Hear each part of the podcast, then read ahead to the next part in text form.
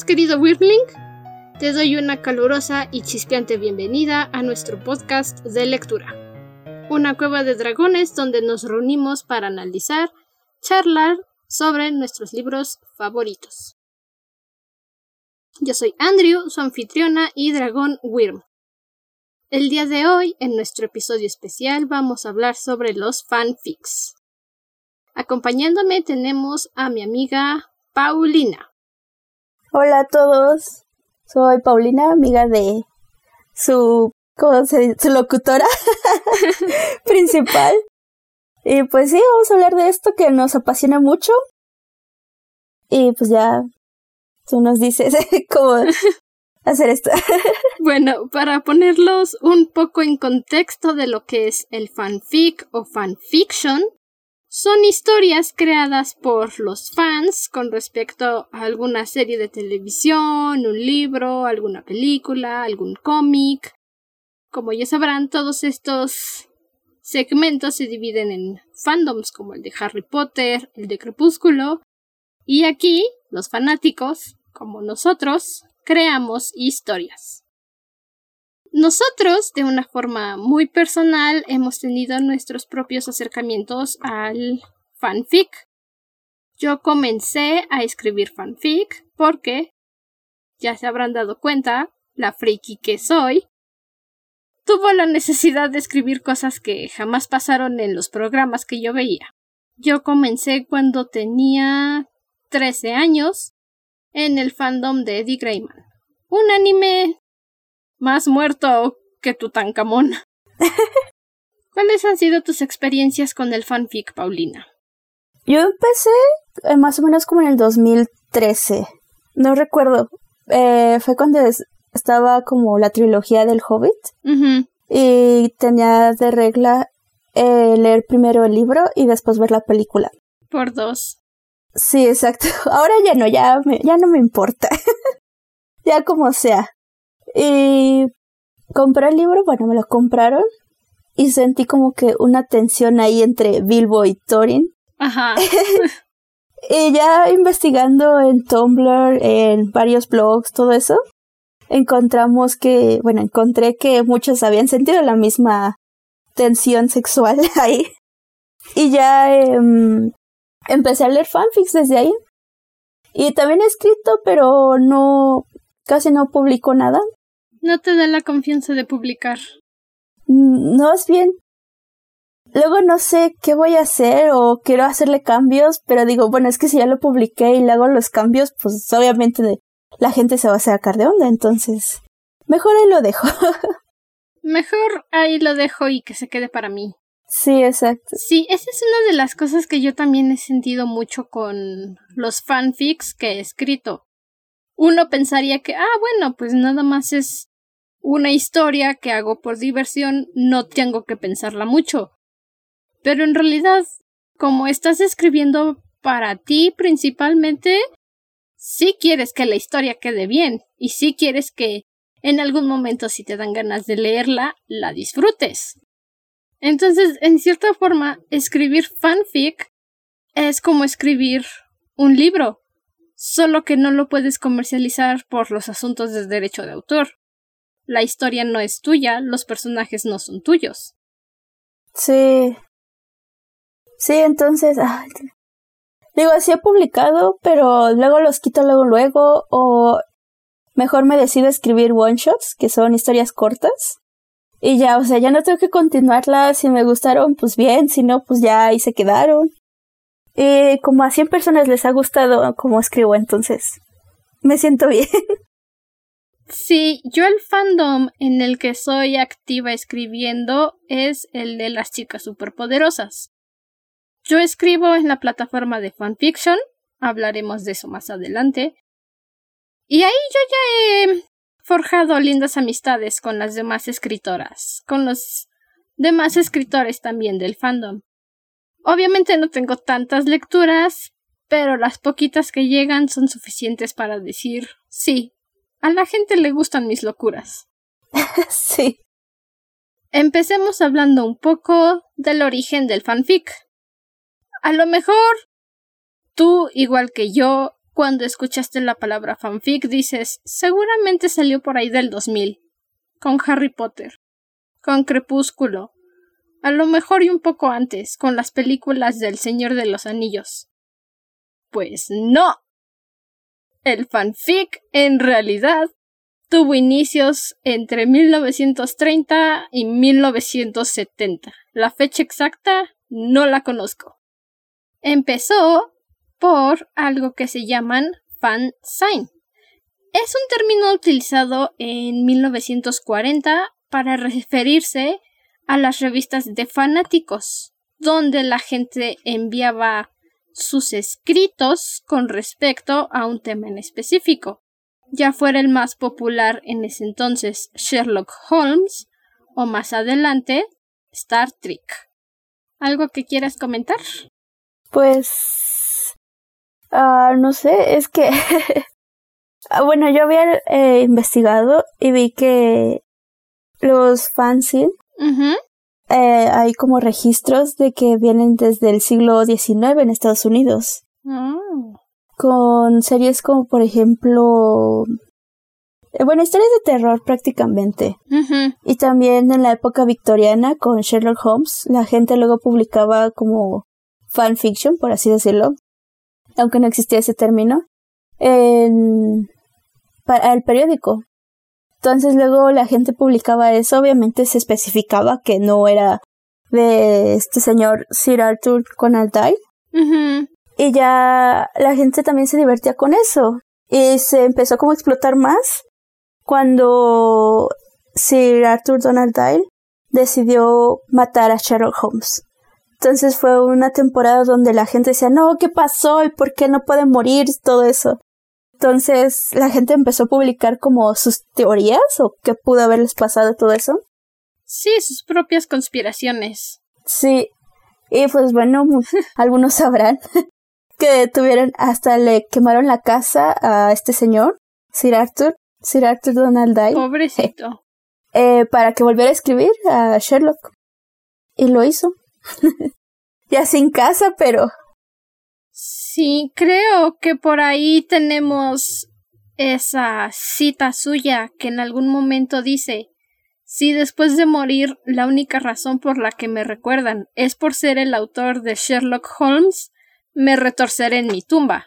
Y oh, sorpresa. Creo que, creo que el pobre hombre ya no tiene más donde retorcerse. Es lo único por lo que lo recuerdan, por Sherlock.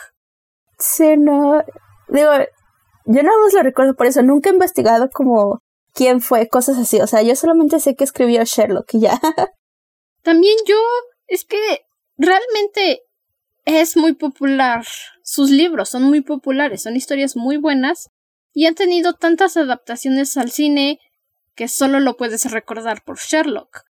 Si lo buscas ya personalmente por algún otro libro que haya hecho, está bien, qué bien por el señor, así ya no sufre pero es más conocido por ser el autor de Sherlock. Sí, pobre. Bueno, creo que así le pasa a muchos. No logran como sobresalir después de una obra. Como Tolkien, tiene muchísimas obras más, tiene muchos libros, y a él lo conocen más por ser el autor del Señor de los Anillos y El Hobbit. Sí, pero él mismo siguió expandiendo el universo y escribiendo muchas cosas tengo como que entendido que... Sí, le encantó su universo y lo expandió, pero también hizo otras cosas. Bueno, sí. Es que yo creo que cuando es como una saga de libros, como que es más importante, más difícil como salir de eso, ¿no? Despegarse, sí. Ajá, despegarse de eso. Porque mm, creo que no conozco a ningún como autor que haya terminado una saga de libros y después haya hecho otra saga y las dos sean muy importantes, cosas así. Creo que alguien que ha hecho eso es Sarah J. Maas, creo que así se pronuncia su nombre. Es la que escribió la saga Trono de Cristal y ahorita empezó su nueva saga, Una corte de rosas y espinas. Mm. Hasta donde tengo entendido, porque no las he leído, son dos universos muy diferentes y sí se están diferenciando las historias. No hay nadie hasta donde yo sepa que diga, oh sí, es que esto es muy parecido acá y muy parecido allá. Mm, Creo que podría Sí. ser la única excepción. puede haber más. Bueno, por ejemplo, ah, no sé si sea como un ejemplo bien, pero las Clamp, las que escribieron Sakura Card Captor, Ah, sí. también tienen muchas historias. Bueno, sí se podría decir como muchas historias sobresalientes. Pero nada más porque igual en el caso de la autora de Sailor Moon, nada más escribió Sailor Moon y ya. No siguió como que con otra historia o parecido. Creo que luego ellos también se han de cansar cuando trabajan mucho tiempo en un solo proyecto. Tal vez. Y aparte Sailor Moon ya, o sea, esa señora sigue cobrando cheques por cualquier cosa. Es que Sailor Moon sigue vendiendo, igual que Harry Potter. Sí, exacto. Las dos siguen cobrando cada cheque que llega en sus manos por mercancía. Sí, ya mm, tal vez este mm, ay, ¿cómo se llama el autor de eso? Stephen King. Ajá, Stephen King. No sé si tenga como una saga de libros, No, pero no, Stephen King escribe muchos libros que son autoconclusivos. Creo que la única saga que he escuchado de él es La Torre Oscura. Y esa la empezó a escribir mucho antes de que publicara Carrie como su primera novela oficial. sí, la, la Torre Oscura. Entonces, no sé si tengas algún otro autor que se te venga a la mente. Mm, probablemente los de Death Note. Porque sacaron Death Note y después otro otra, otro manga que se llama Bakuman. ¿Ellos escribieron Death Note? Sí, los mismos de Bakuman. Oh, eso, fíjate, eso no lo sabía. Sí, es el del chavito, bueno, los que quieren ser mangakas. Sí, Ajá, sí, esos son los mismos.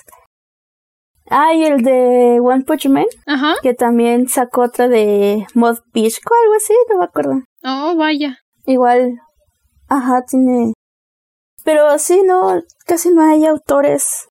Ellos son de los pocos que pueden escribir como otras sagas, ¿no? Y no quedarse estancados con lo mismo. Sí, exactamente. O sea, tal vez sí sacaron, pero no sobresalieron sus obras. No pegó. Sí, exacto. Sí, exacto.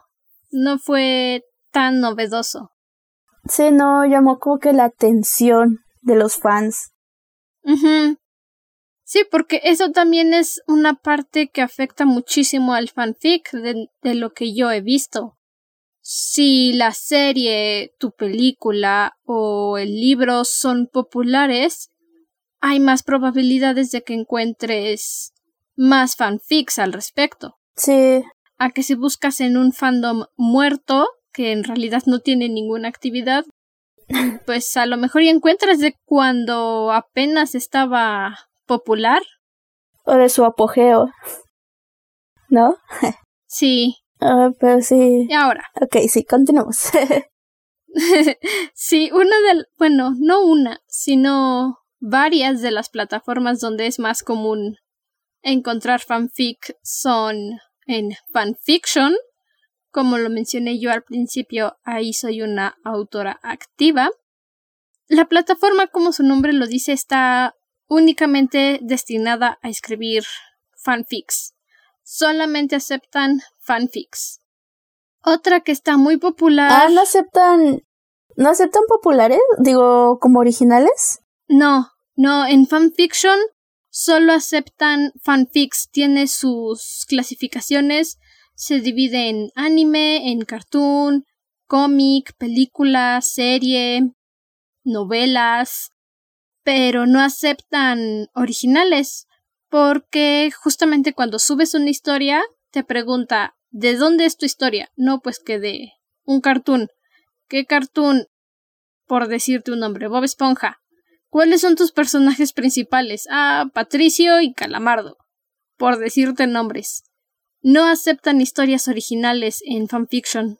No, eso no lo sabía. Sí, solo. Oh, qué interesante. sí, ya lo sé, ¿verdad? Qué curioso que haya plataformas que acepten fanfiction e historias originales, como creo que es AO3 y Wattpad, y luego está fanfiction, que solo te acepta fanfics. Mm, creo que igual AO3 nada más acepta fanfiction, porque nunca he visto como una historia original o parecido. Entonces. A ver, voy a checar. Según yo no.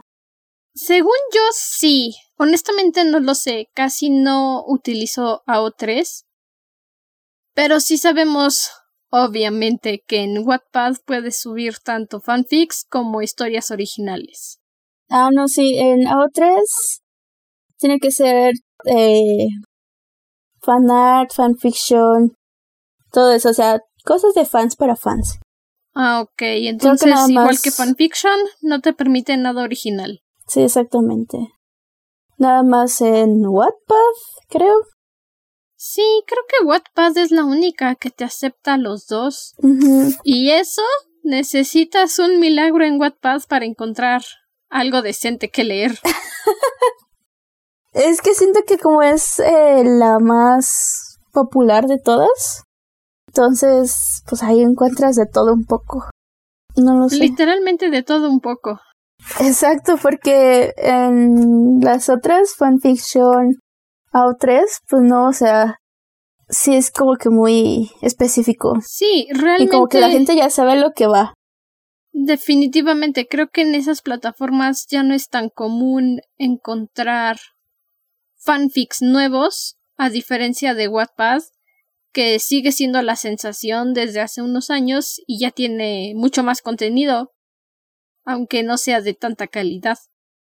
Es que he visto que, por ejemplo, la gente, bueno, los fandoms eh, gringos Ajá. se van a, a O3, a fanfiction, y como que el latino se va a Wattpad. Lo que, bueno, igual a... Sí, eso también es algo que he notado. Sí, o sea, se van como igual a las otras plataformas, pero más que nada para hacer su respaldo. Entonces, sí, no.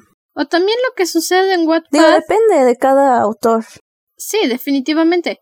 Pero algo que he notado igual en Wattpad es que de los fics o fanfics, como usualmente se acostumbra a cortar la palabra, como fic, los que escriben en inglés, hay personas que piden permiso para traducirlos y los suben en Wattpad.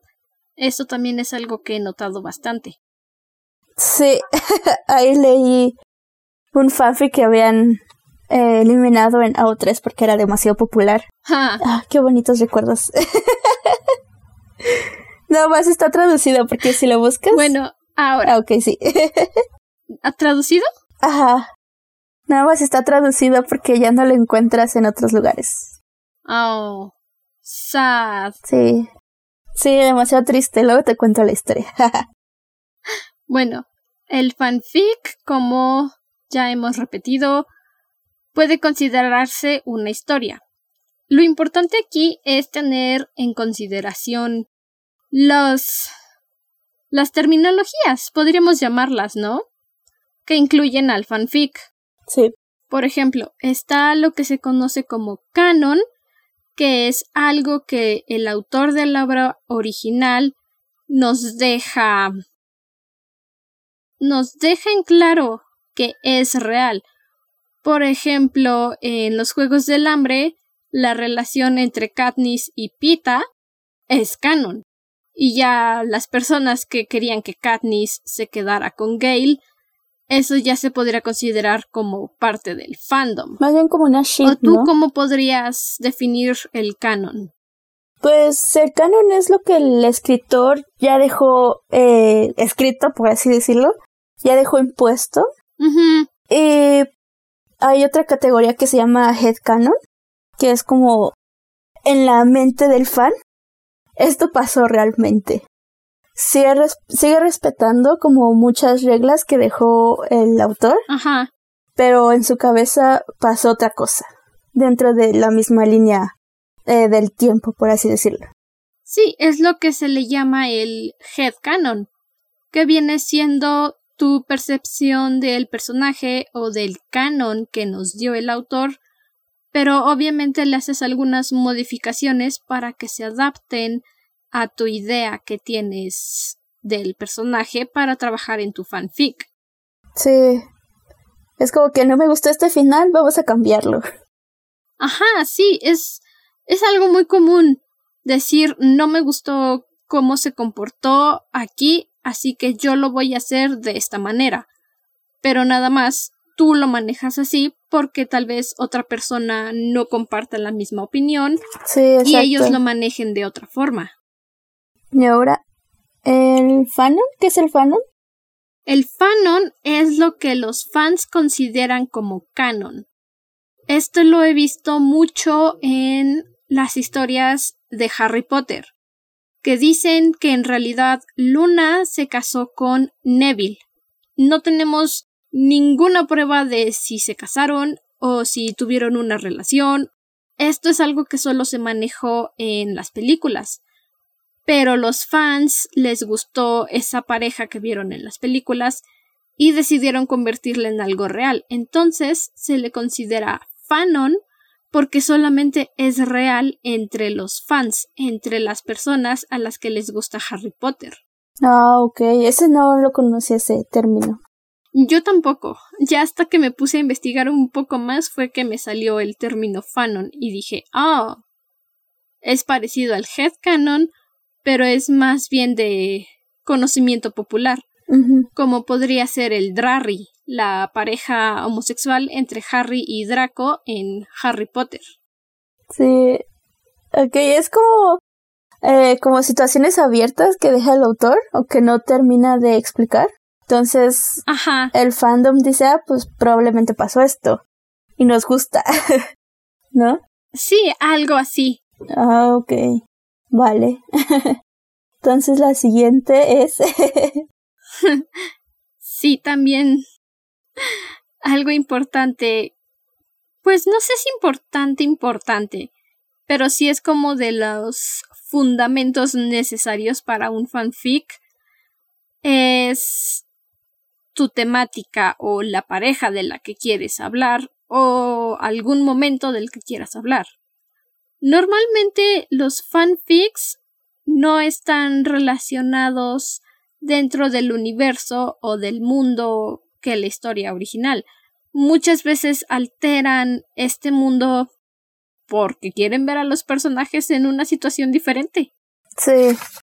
Sí, por ejemplo, que luego utilizan como temática de no lo sé qué pasa la historia de la bella la bella durmiente Blancanieves pero en tu en tu pareja o en adaptado a esa historia no Ajá. los personajes en una situación parecida sí esto también es algo muy común sí agarrar personajes de otra historia para recrear una historia conocida como Hansel y Gretel, Caperucita Roja, Blancanieves.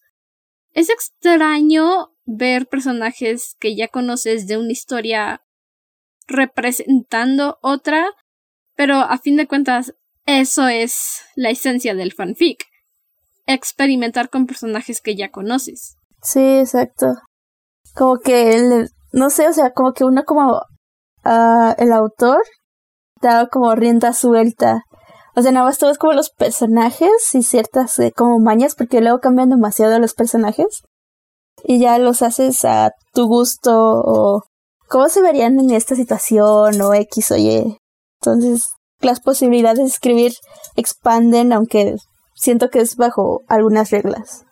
Sí, definitivamente no puedes alterar completamente la personalidad del personaje, porque entonces ya no es el mismo. Sí, no. Como hicieron. Bueno, espero no estarme quemando al decir esto, pero lo que hicieron con el legado maldito de Harry Potter definitivamente va en contra del canon. Cambiaron totalmente la personalidad de Harry y lo convirtieron en un hombre amargado que odia a sus hijos cuando lo cierto es que él ama a sus hijos. Entonces, esta es una de esas situaciones donde el fanfic va muy lejos y no respeta el canon. Ok, no sabía eso. bueno, nunca he leído Harry Potter, la verdad. Entonces, perdón, pero... eh, sí, no te preocupes. Sí, digo, he leído muchos fanfics de Harry. y muchos como que toma la temática de que Harry ya no es el mismo cuando termina la guerra. Vaya, no sé qué continuación le dé eh, la autora, pero muchos toman eso, o sea que él cambia. Y vaya, no va a ser el mismo cuando tenía unos 15, 20 años cuando ya es un señor prácticamente. O sea, creo que pasa por muchas cosas, ¿no? Para que sea diferente. Sí, bueno, es lejos de que pase por muchos problemas, el simple hecho de verse involucrado en una guerra tiene muchísimo peso en el personaje. Entonces sí, en tu caso tiene mucho más sentido para mí que alteren la personalidad de Harry para adaptarse a su historia. Porque es una guerra, no no sales de una guerra como el mismo. Sí, no. Y hasta hay estudios, ¿no? De que la gente sí llega a cambiar o llega a generar traumas, aunque no estuvo tan metida en la guerra. Nada más hay que tomar en cuenta a los soldados que no participaron en las primeras líneas de sus guerras, pero sí estuvieron en el conflicto, regresan completamente traumados. Y muchos de ellos tienen problemas para dormir o para tener una relación amistosa o una relación de pareja una guerra es algo que definitivamente te cambia como persona. Sí. Digo, es por lo que hemos leído, ¿verdad? sí, obviamente yo no he ido a una guerra. ¿Tú has ido a alguna guerra? No. Entonces, solo tenemos nuestra referencia literaria y visual de las películas. Exacto. Ahora, ya que yo saqué el tema de El legado maldito, esto es una, pues no una muestra, pero sí un tipo de fanfic que afecta al producto original. JK Rowling decidió marcar el legado maldito como canon, le dijo a los fans que lo consideraran como canon y obviamente la gente se enojó porque va en contra de todo lo que viene en los libros, de todo con lo que muchos crecieron. Y esto... ¡Wow! ¿En serio? Sí, de verdad. Ok. El legado maldito dice... Me gusta tu historia, pero voy a decidir ignorarla y hacer lo que se me ocurra. ok. Ah. Entonces, yo... Yo siento que debería de haber un punto intermedio para definir hasta dónde puede llegar tu fanfic. Obviamente no existe una regla como tal o una ley, porque eres libre de escribir lo que quieras. Pero si lo que haces va a tener un impacto como este dentro de tu historia original, ¿realmente deberías de arriesgarte? Mm, pues que, o sea, no sé, o sea, porque, por ejemplo, eh, yo lo veo esto de Harry Potter como ajeno a esto, o sea, pero para mí es como, siento que a veces los fans nos idealizamos tanto con algo que va a pasar que cuando no pasa nos decepcionamos. O sea, por ejemplo, cuando pasó en Voltron del Clans, o sea, muchos decían, no, es que sí, o sea, tiene que hacerse canon porque Eh, de todos los, de como que todas las parejas eran como que los más desarrollados, por así decirlo. Entonces, cuando no se hizo canon, todo el mundo se volvió loco. Eh, aparte que la historia fue una caca. sí, lo peor con Voltron es que nos lo venían trabajando desde la primera temporada. Desde que inició la serie nos prometieron clans, nos prometieron que estos dos tontos iban a terminar juntos. Y al final, no. al final destruyeron nuestro corazón y nuestras ilusiones y arruinaron todo. Sí, o sea, es que siento que el tema del clan fue como que no sé si no se quisieron arriesgar o qué, o sea, es que no sé qué, qué pasó ahí porque toda la historia de la última temporada fue una caca, prácticamente. Toda la historia siento que fue demasiado forzada. El final también fue como que, ah, sí, este, adiós, eh, bye. Y ya, sí, tú, no sé, no, ¿qué, qué pasó ahí? No. Y aparte, de parte de Netflix.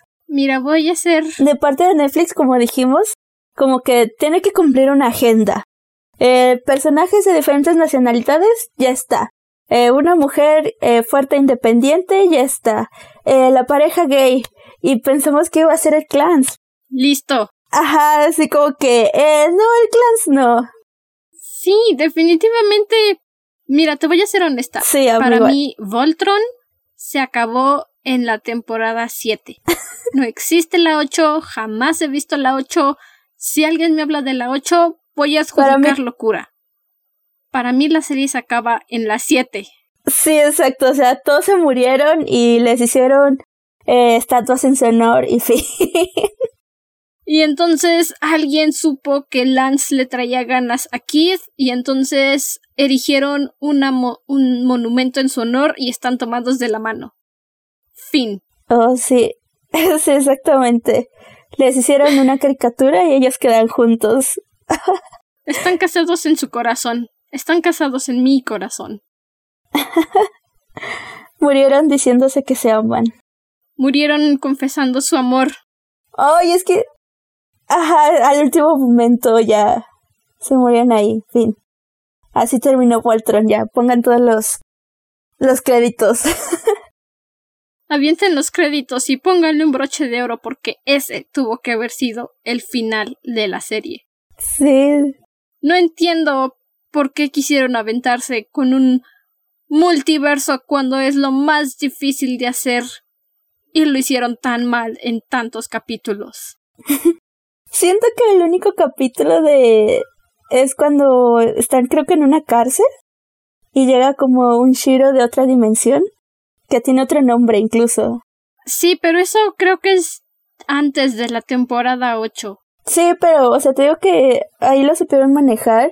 Y dejan como la teoría de que. Ah, sí, de que definitivamente. pudo haber una. puede haber. ¿Cómo se dice? Un multiverso. Pero es como que, ah, ok, y ya, o sea, Ajá. hasta se te olvida que hubo esa posibilidad. Pero aquí sí fue como que no, sí. Sí, es que hubiera sido mejor nada más sugerirlo que realmente tomárselo en serio. Sí. Y aparte son súper poquitos capítulos. De muy poquita duración. Y no supieron, supieron qué hacer. De hecho, creo que fuiste tú la que me lo comentó. Manejaron mejor el multiverso en la película de Spider-Man Into a Multiverse en una hora y media que Voltron en 13 capítulos. Sí, exactamente. O sea, ¿y sabes qué es lo peor de todo? Que los encargados de Voltron, que se me hace súper raro porque los que dirigieron Voltron Ajá. también habían trabajado en Avatar, que Avatar es, o sea, es una genialidad Avatar. ¿Y qué pasó en Voltron? ¿Qué pasó, Masters? Es que... Y leí que había como que, Dime. ah, espérame tanto, eh, leí que tenían planeado más temporadas de Voltron, pero les ofrecieron dirigir Spider-Man 2, Into the Spider-Verse, la segunda parte, y como que les surgía terminar Voltron y ya. Por eso ese final tan feo en la octava temporada. Porque ya tenían que salirse para irse, para dirigir este Spider-Man 2. Mejor se hubieran quedado con la séptima temporada. Hubiera sido más digno terminar así la serie. Sí, Ahora, si un parte del equipo que trabajó en Avatar, el último maestro aire, se fue a Voltron, pero no fue el escritor de Avatar. Fue el director de doblaje, el director de personajes y creo que también fue uno de los directores encargados de elegir los actores de voz. Ellos fueron los que se encargaron de trabajar en Voltron. El director, el escritor y el guionista de Avatar, el último maestro aire, se fueron a una compañía que se llama Wonderstorm a escribir El príncipe de los dragones. voy a mantenerme un poco alejada de este tema porque Mm, igual, posiblemente me estoy quemando sola al decir esto, pero el guionista de Avatar es el más machista y misógino hombre que existe en la existencia. ¿What? De verdad, hubo un Bueno, es- problema enorme con eso, pero igual no, no quiero acercarme mucho al tema. Fueron malos días. días muy tormentosos. Días tormentosos. Pero es que. Sí, exacto. Es que se me hace súper raro porque en. En Avatar trabajan también el poder femenino y todo eso. Que no sé. Ok, estoy viendo aquí. Y el director Joaquín Dos Santos, Ajá. que fue el director principal de, de Voltron. Sí, o es sea, uno de trabajó los direct- en Justice League eh, Unlimited. No sé si te acuerdas de esa caricatura, Ajá, sí. que igual era muy buena, la pasaban. ¿De cuál? Justice League, la Liga de la Justicia Ilimitada. Ah, sí. Nunca llegué a verla, pero sí la recuerdo. Era muy buena. Eh, trabajó en Avatar, El último maestro del aire, La leyenda de Korra y Voltron. No hablemos de la leyenda de Korra, esa cosa no existe. Eh, sí, o sea, si buscas en Wikipedia, porque estoy sacando la información de Wikipedia, Ajá. sí, o sea, aquí dice que está dirigiendo Spider-Man Into the Spider-Verse. Oh, esperemos que hagan algo bonito. Es que Spider-Man es demasiado bonito. No sé por qué sacaron una segunda temporada de una segunda eh, película. Pero bueno, o sea, confería en este director por las primeras dos, La Liga de la Justicia y Avatar. Ok. No he visto la leyenda de Korra, No lo hagas. pero por ejemplo, Voltron sí me gustó bastante hasta la sexta temporada, porque las siete como que le flojean un poco. Siento que hay demasiado... ¿Cómo se dice? Eh, fanservice. Ya no le echaron ganas. Exacto. Es que, ay, te digo que la situación con Lance es... me desespera demasiado. Siento que estaban trabajando tan bien todo, pero Lance lo hicieron demasiado de lado. Como pasó con Sokka en Avatar. Definitivamente, el pobrecito de Lance pudo haber tenido un mejor crecimiento como personaje, pero decidieron dejarlo solo como el latino inclusivo en la serie y ya. O sea, ni siquiera le dieron un buen trabajo como cliché. No. A Lance lo dejaron ahí nada más. A su propio destino, al pobrecito. es que digo que es el, el cliché, como estábamos hablando antes de, de grabar, de que, a ver, es moreno y está tachado. Es este alto, tachado. Spanglish, igual. Es la, bueno, o sea, obviamente en el cliché del latino. Es moreno, alto. Eh, bueno, aquí Lance es delgado. ¿Qué más? Es un Don Juan. Es, es, es un Don Juan, canta, baila, no sé si baila, si canta. Baila sí. No baila, pero está muy preocupado por su imagen personal. Sí, exacto. Eh, ¿Qué más? ¿Le gusta el mar? Su león es acuático. Porque cubano. Cubano. Que nunca lo explican en, nunca lo explican en la serie, o sea, hasta que hasta que empiezas a como a investigar más, co- ah, es cubano, eh, para que vean que es latino. Ah, va. No, de hecho, hay un momento, un capítulo donde le dan 10 segundos y dice, no sé qué estoy haciendo aquí, solo soy un chico de Cuba. Punto. Ah, creo que No sí. lo mencionan nunca jamás. Nada más lo dijeron para que digas, ya cállate, ya, es cubano. Y en la octava tiene muchos hermanos y primos y todas esas cosas latinas que hacemos los latinos. Y sus comidas en familia y sus reuniones, Sí, todos los clichés que se les ocurrieron, es, exacto. Lance. Pobrecito. Cualquier cliché es Lance. Y aparte lo quisieron hacer como el chistosito. Ay, sí, el personaje carismático. Ajá, que Otro cliché. sí, que a veces da pena ajena. Ahí está. Su, su lista de cliché, ahí es Lance. Pero, Ahí está. sí, pero no le demos desarrollo porque es latino. Lo peor del asunto. sí. Bueno, este, creo que nos alejamos un poco. Así que ya que estamos aquí con los. ya que empezamos con los clichés, vamos a mencionar los más comunes, aparte de los que ya dijimos, que siempre se encuentran en el fanfic. Exacto. Una relación homosexual. Ahí está, tachada. Listo. El mejor amigo y amiga con amiga. Tachado. relación prohibida. Tachado. El mejor amigo gay. Oh, sí, tachado. ¿Qué otra? Ah, ya la chica tímida que empieza a salir con el Don Juan de la escuela. Tachado. Tachado. El malote que asusta a todos, pero en realidad tiene un buen corazón y viene de una familia pobre. Tachado. ¿Qué más? ¿Qué más? Este. Eh, ¿De enemigos? Ah, La relación. La relación prohibida. ah, exacto. de que no puedes salir con el hermano de tu amigo. Ay, no, no me lo recuerdes, por favor. Ese que estabas diciendo, de enemigos a novios. De enemigos Tachado. amantes, exacto. Eh, ¿qué otro? El exnovio malo que llega cuando la protagonista ya está en una relación sana. Ah, sí, sí, sí, tachado. Tachado. La manzana de la, la manzana de la discordia. La, ¿cómo se llama? El triángulo amoroso. Triángulo amoroso. Nunca tachado. falta. Tachado. El popular de la escuela con la niña tonta que nadie ve. Ya lo habíamos dicho. Ya lo habíamos dicho. Fue la segunda opción, creo. Ah, pues otra vez. Nunca falta. Siempre está ahí. Ah, sí, exacto, porque ya es súper común eso. Sí, siempre, siempre ahí.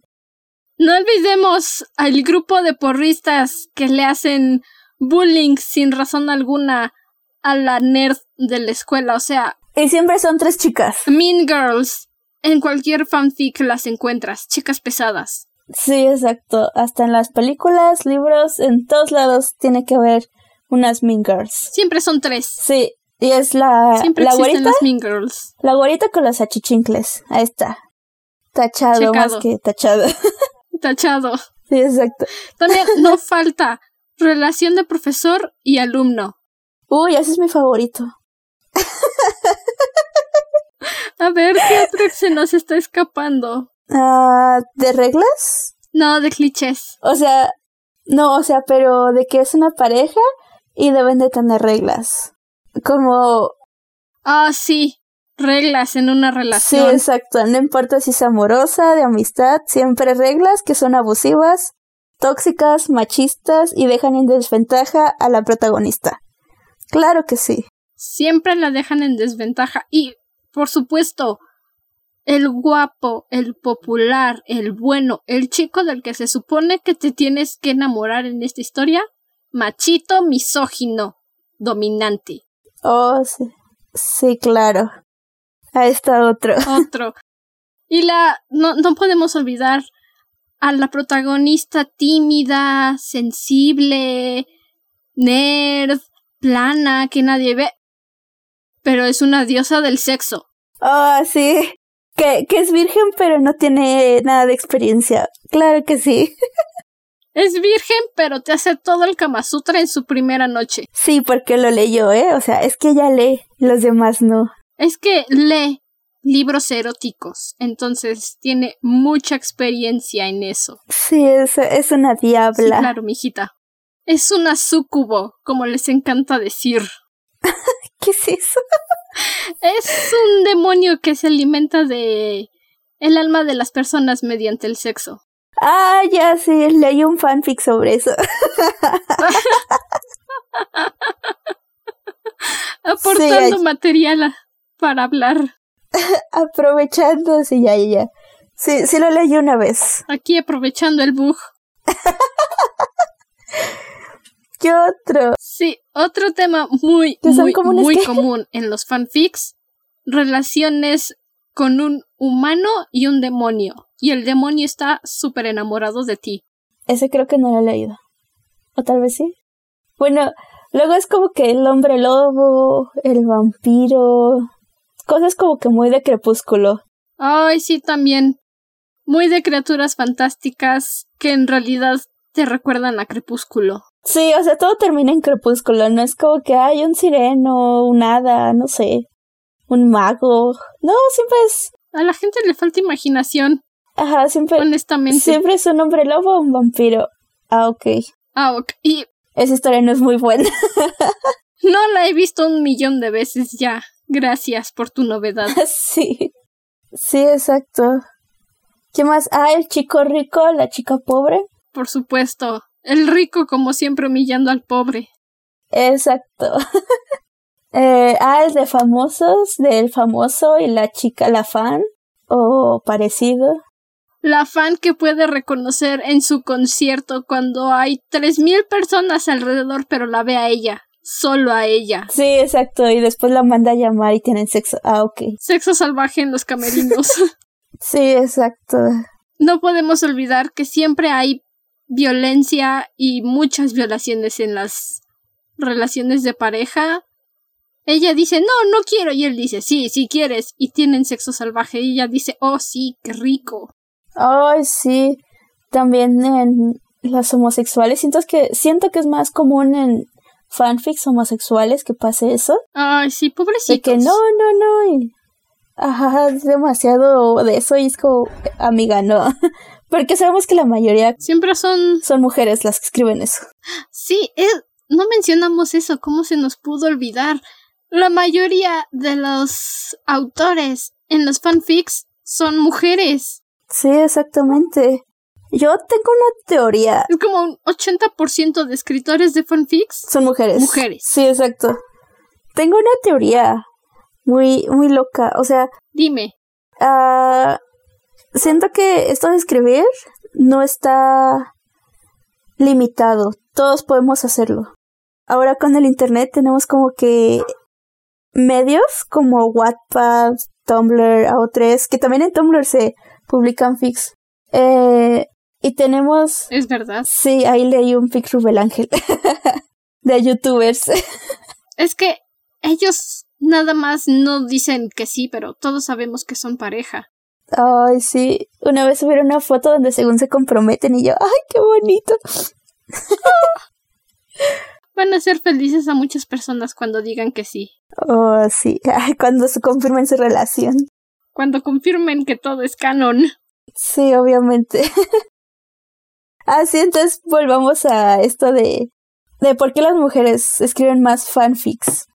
Entonces, cuando tienes el internet, es como que una forma anónima de escribir todo esto, todas estas ideas, eh, historias locas.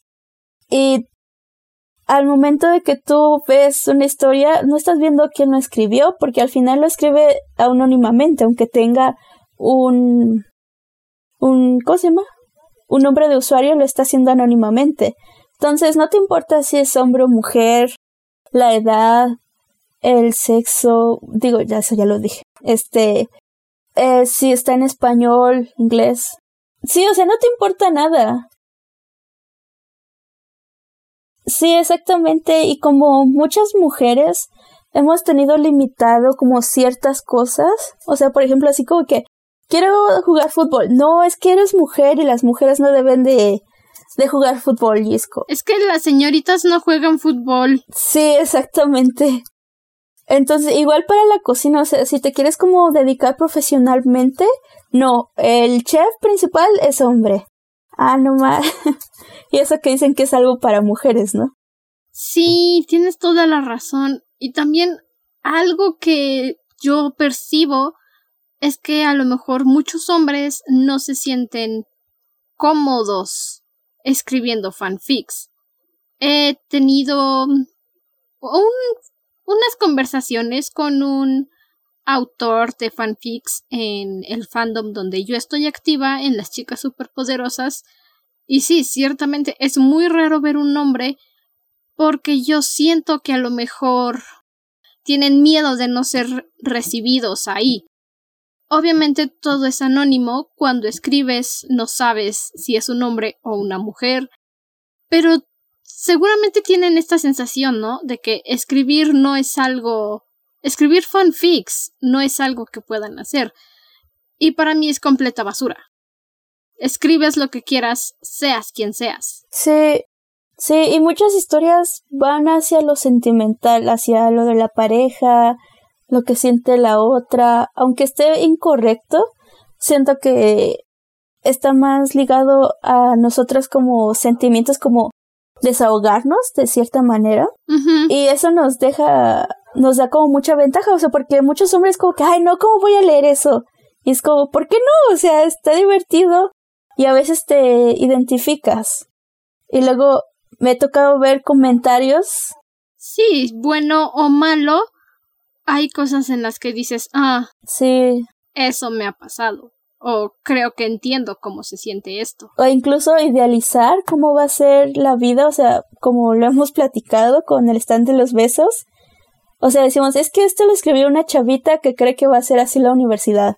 Digo, o la prepa. Que la vida es así. Ajá, y digo, no está mal idealizarlo, porque al final está escrito y tienes que estar como consciente de que eso no va a ser real, o sea, es lo que te gusta. De que las cosas no pasan así. Ajá, y la gente no se va a burlar de ti, o sea, va a haber gente que le va a gustar mucho y te va a decir, sigue escribiendo, cosas así.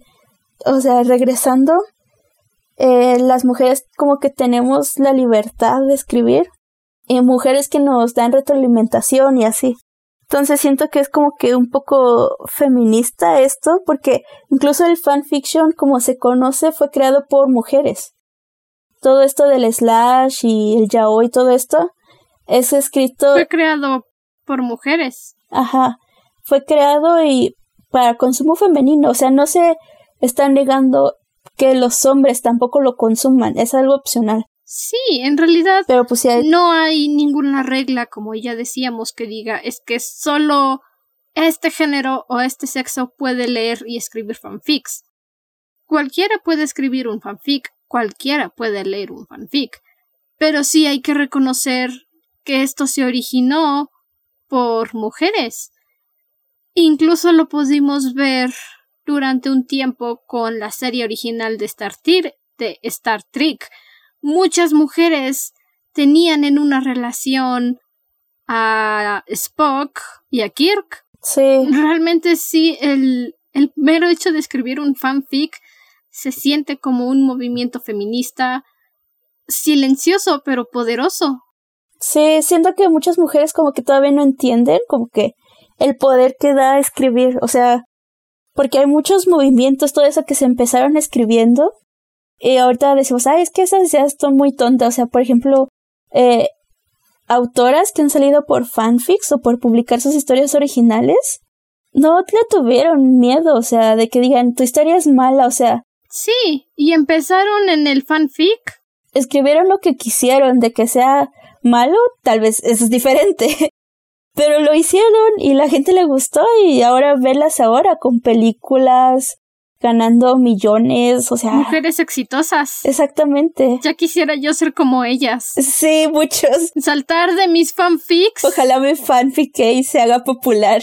No, saltar de mis fanfics y publicar mis historias originales y empezar a vivir de ello. Sí, exactamente. Qué sueño más maravilloso. Sí, y, la, y nadie te detiene. Porque es como que, ah, sí, o sea, seguiré escribiendo aunque no les guste.